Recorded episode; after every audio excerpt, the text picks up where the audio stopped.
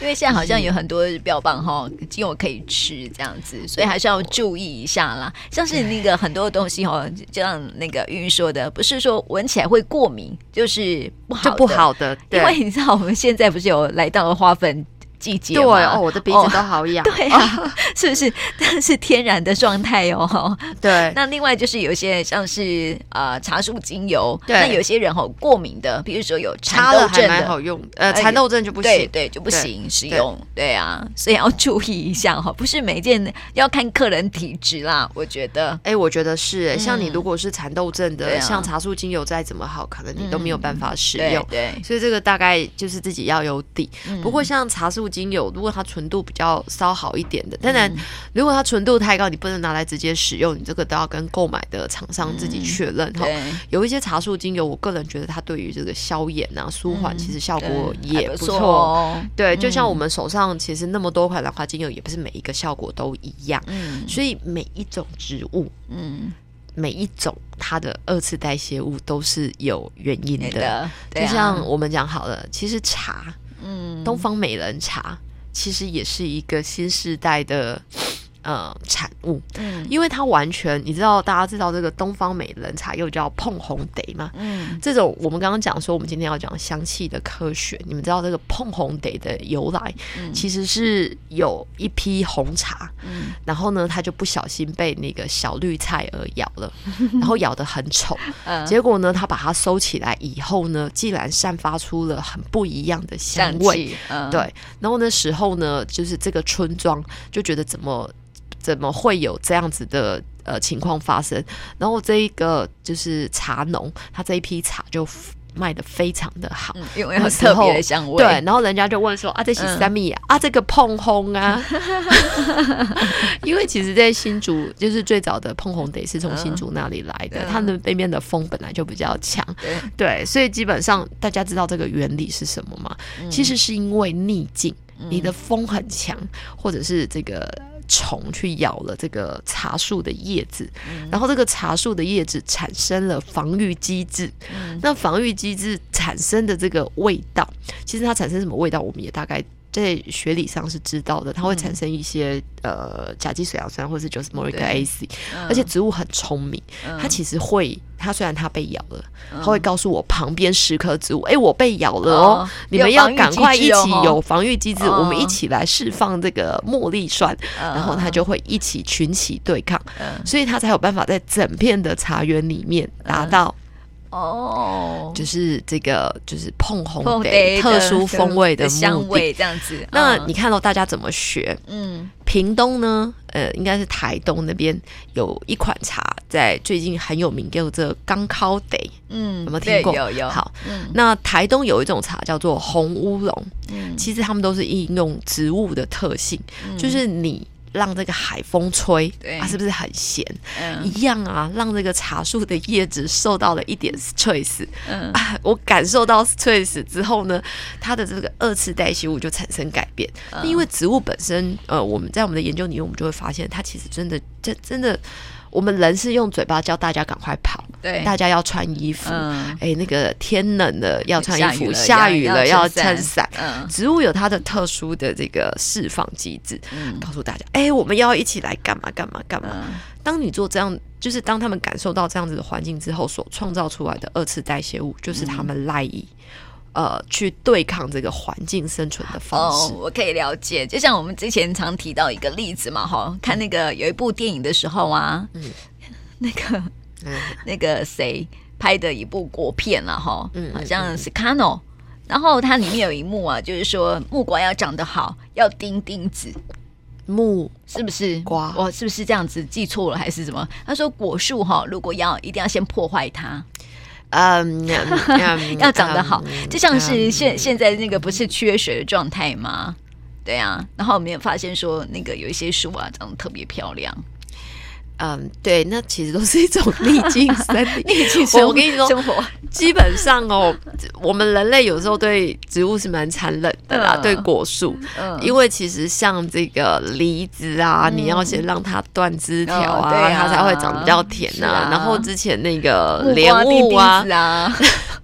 是不是啊？我忘记了，早就没有，还是割它啊？嗯，忘记了，忘记了可能有啦。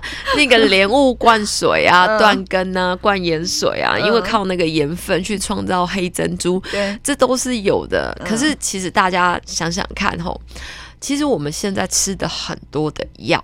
像紫杉醇，对，都是植物的二次代谢物。嗯，所以我们在讲生物学，新生物学为什么很重要？嗯，因为植物对于人不只是粮食，对，也是健康。嗯，可是这些事情呢，它跟环境。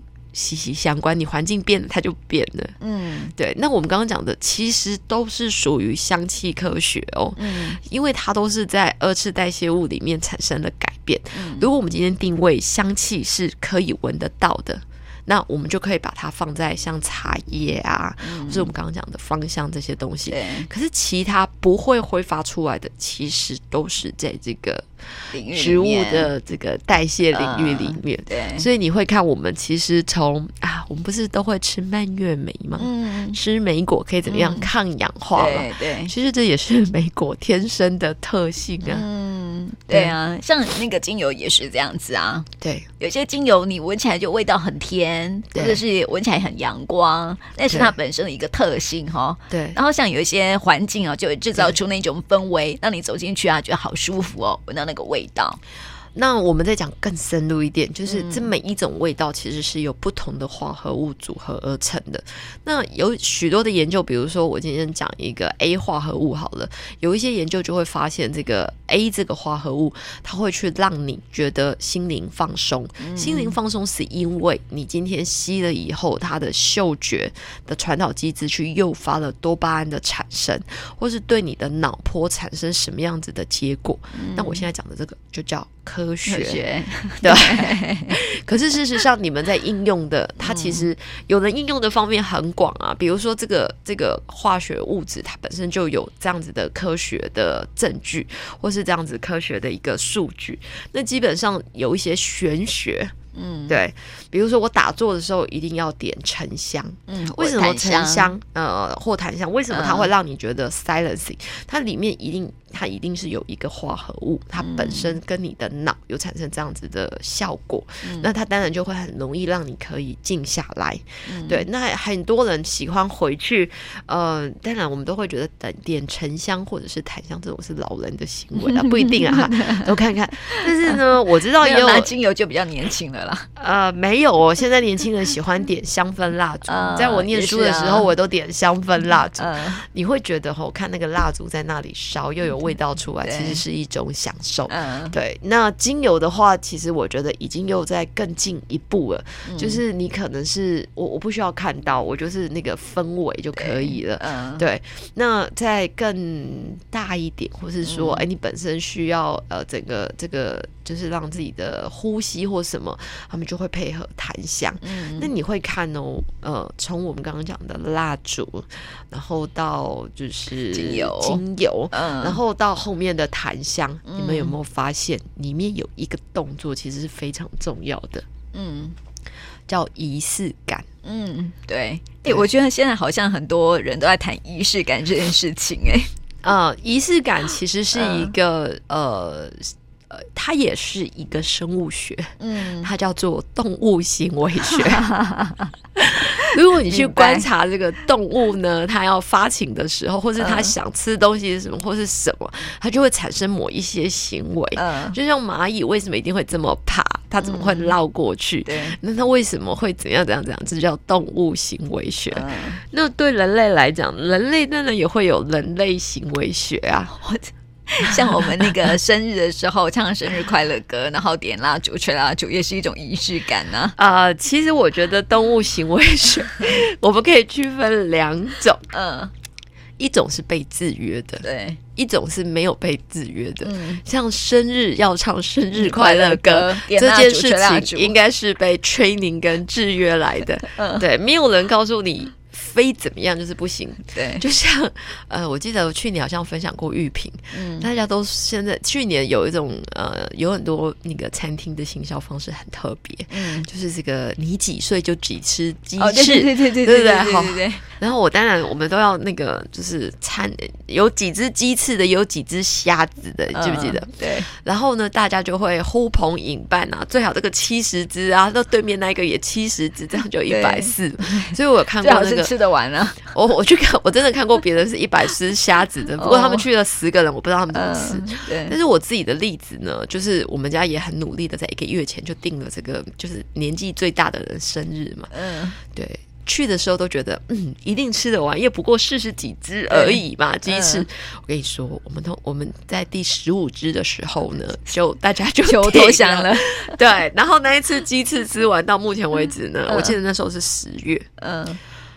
我都不想再吃炸鸡翅这件事情，而且我跟你讲哦，那个那个炸鸡翅吃完之后，我们说很过敏了一个礼拜，啊，真的哦，它的味道其实会比较重啊，嗯、所以大家其实就是这种呃，这种叫行销科学，对，这种其实有不同的这个目的，嗯、那大家要根据你自己的体质量力而为。说到行销科学，我就想到最近改名活动是怎样哈、啊？改名活动，鲑鱼啊。鲑鱼 对，哎，哎没有发了到，有没有发了这么大的新闻？好，鲑鱼 怎么了吗？有有呃，寿司店连锁寿司店呢，就是说，如果你名字里面有鲑鱼，嗯，就音似也是一样哦，哈，就可以免费。吃到饱这样子，结果很多人就去 改名，对，叫鲑鱼，对啊，所以你在网络上面可以看到很多很奇怪的鲑鱼鲑鱼的名字，而且是乐乐等的也很多。然后我最近觉得这是一个盲目的，可是鲑鱼吃到饱，说真的，他要怎么吃？那个很快就饱了，鲑鱼的油脂超高，有有有有人去吃了三百多盘呢。对啊，这是题外话了哈，就是我觉得不需要这么做哈，因为一次这个一辈子哈，名字只可以改三次，对，所以还是要注意一下哈，不要盲目去做这件事情，这样子。对，这种也是行销，行销科学吗？这是另外一种行销科学，这应该不隶属在生物学的范围里面。我们生物学一定是一个活的个体，嗯、然后它可能牵涉到演化跟这个物质的改变，或是整个这个 structure，对，一定会有能量的转换。这个行销科学可能 没有能量的转换，对我来讲，它也是另外一种领域。其实我比较喜欢另外一种行销方式，就是呃，之前不是。会有那种身份证二的，嗯、呃，你可以怎么样？对，比如说那个之前抽那个易放券，然后什么动什么券，都是靠这个来的嘛。这个单数的或是尾数的，的，对，对我就是觉得我曾经去一间餐厅哦，那个老板。我不知道为什么会定，他应该有选择啦，嗯、就是说那个几率应该比较低才会选。对，他就选就是你的身份证字号里面有三个二的，嗯，然后你就可以打几折，五个二的怎么样？然后六个二的怎么样？嗯、然后就从两个二、三个二、四个二、五个二嘛，那五个二就顶到天了嘛。对啊，对，然后玉萍有几个二？因为女生一定有二，嗯，对，玉萍有几个二？三个，三个二，对，嗯、那三个二应该就是直接打八折。嗯，然后那时候他有就是写一个，就是写一个，就是只要超过五个二，就是、嗯、就是大放送这样子，就是全部五折啊。啊然后就是几率很低呀、啊。嗯，可是我有六个二、嗯哦，真的、啊。对，然后我那时候心里面在想，哦，还是会有那个遇到的，嗯、对，这个叫做几率科学。对对对对对对对对对。哎，怎么会从生物科学讲到这个？所以其实，在我们的生活里面，很多东西，其实你愿意认真去看，它就是一种不同的行为学，就是不同的科学。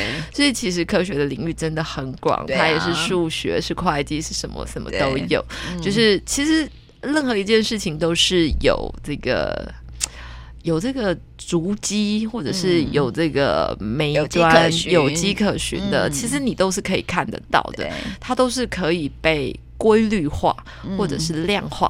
当它不能被量化的时候，我觉得其实你也我们也可以用一个逻辑的方式，或是一个比较大的那个呃验证式或者是归纳式的方式来做处理。对啊，对，所以其实呃，应该说任何的事情或任何的问题都可以解。都是可以解决的，看大家怎么样子的去面对。嗯、对对，所以这其实也是鼓励大家说，哎、嗯，其实认识科学这件事情很美好，是好的。对对，对你的生活其实也是好的。不用，不用对科学两个字感到不要觉得它是很可怕的学术，不是。其实，在你的生活中，嗯、处处充满科学，好吗？就像我们刚刚讲到的那个蚊子的红外线哦，哦，你看一下红外线那个也被运用在各个领域里面，有没有？对，我们现在的热侦测全部都是用红外线，就是从昆虫身上发现它的优点之后，把它运用在我们人类的生活当中，多么美好！然后，如果我们要跟小朋友讲红外线这件事情的时候，我们就可以讲到那个蚊子的故事，蚊子的故事或响尾蛇。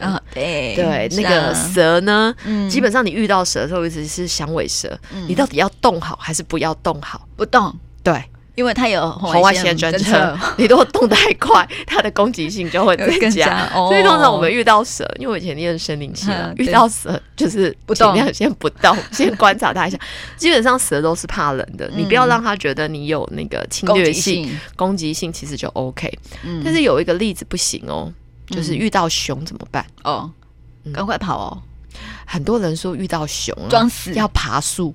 不是，我看到是对的。哦，我告诉你，这是没有用的，装死跟爬树都没有用。对对对，这件事情我觉得在很多小朋友的故事书里面，其实都有错误的描述。对，所以呃，我们现在是教听众朋友们，就是科学其实有这个不同年龄层的呃，就是说法说法。对，你希望他们多了解红外线，那你其实可以从这个有趣的蚊子啦，这个蛇啦，然后到现在。在侦测，我们走进每一个大楼都要做什么样子的侦测？其实这就是一种，它其实是一种生物科学，对不对？然后呢，如果小朋友太小呢，我们就要这个多讲一点这个故事。故事里面他们也都是生物科学。对，遇到熊，熊是什么？对不对？对对对对，为什么熊会从森林里面跑出来？就是环境变了嘛。对。那其实爸爸妈妈们，或者是呃长辈们，或是在收音机旁边的这个。听众朋友们，或者是计程车司机们，其实就会多了很多的话题，可以跟您的旁边的人来分享。对啊，其实你们分享好像有知识一样哈啊，也没有啦，真的有知识啦。对对对对。可是其实这些分享都是属于科学，对，而且在这个科学里面，其实占了百分之八十是属于生物科学。嗯，在生物科学里面，跟香气。有关的可能又占了，占了将近三十趴到五十趴。对呀，对，是啊。我们下次再讲仪式感，对，刚刚跳过了有没有？对，那个太多了，我们下次再专门跟大家来讲，来说一下哈，就是仪式感对大家产生的影响。嗯，对，今天就谢谢玉玉呢，谢谢，谢谢。